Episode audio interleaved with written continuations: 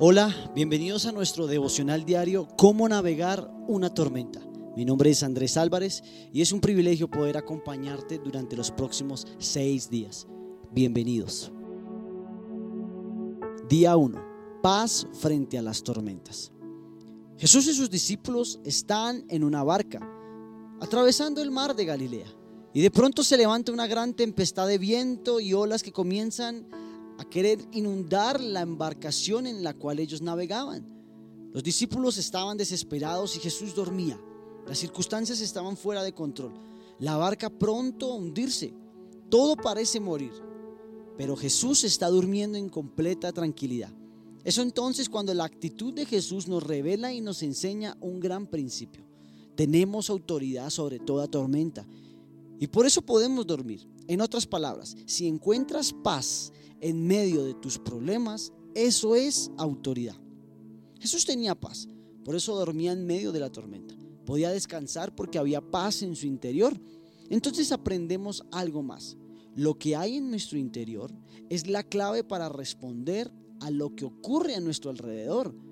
Si tú estás lleno de temor, crearás un mundo exterior lleno de temor. Si estás lleno de enojo, crearás una atmósfera de enojo.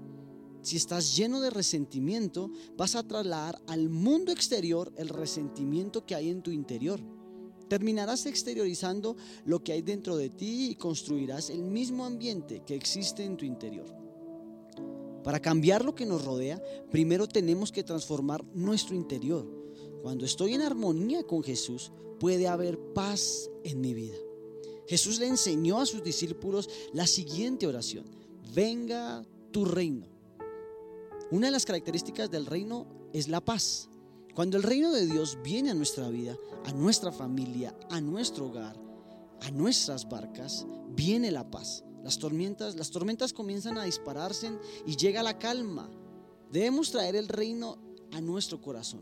Y eso hizo Jesús. Él estaba experimentando una paz que los otros no tenían y que era mayor que toda tormenta. Tú tienes esa paz hoy en este día porque Jesús vive dentro de tu vida. Nuestra comunión con Dios es lo que nos da autoridad en las tormentas. Nuestra autoridad como padres, como jefes, como líderes, se basa en nuestra comunión con Dios y es ahí donde también encontraremos la paz. La Biblia dice en Salmos, en paz me acostaré y asimismo dormiré porque solo tú, Jehová, me haces vivir confiado. Hoy es un buen día para que le entregues todo enojo, toda ira, toda contienda, todo temor, todo aquello que está robando la paz, todo aquello que está robando ese primer lugar al Señor, todo aquello que no te deja descansar en la presencia de Dios. Si Jesús está en tu barca, no importa las tormentas que lleguen a tu vida, a tu familia, no importa si a veces esos vientos son tan fuertes que quieren hundir inclusive tu embarcación. Si Jesús está en tu barca, todo va a estar bien. En paz puedes descansar, en paz puedes dormir, porque solo Él te hace vivir confiado. Así que hoy es un buen tiempo para que entreguemos cualquier carga, cualquier cosa que pueda impedir que la paz del Señor entre en nuestro corazón. Padre, te damos gracias hoy en este día. Primeramente por la oportunidad que nos das de recibir hoy este tiempo de palabra, este tiempo de oración, Señor. Te pedimos que saques todo lo que estorba, todo enojo, toda ira, toda contienda, todo resentimiento, todo dolor, toda envidia, todo lo que impide recibir ese de nuevo tuyo y sobre todo recibir esa paz.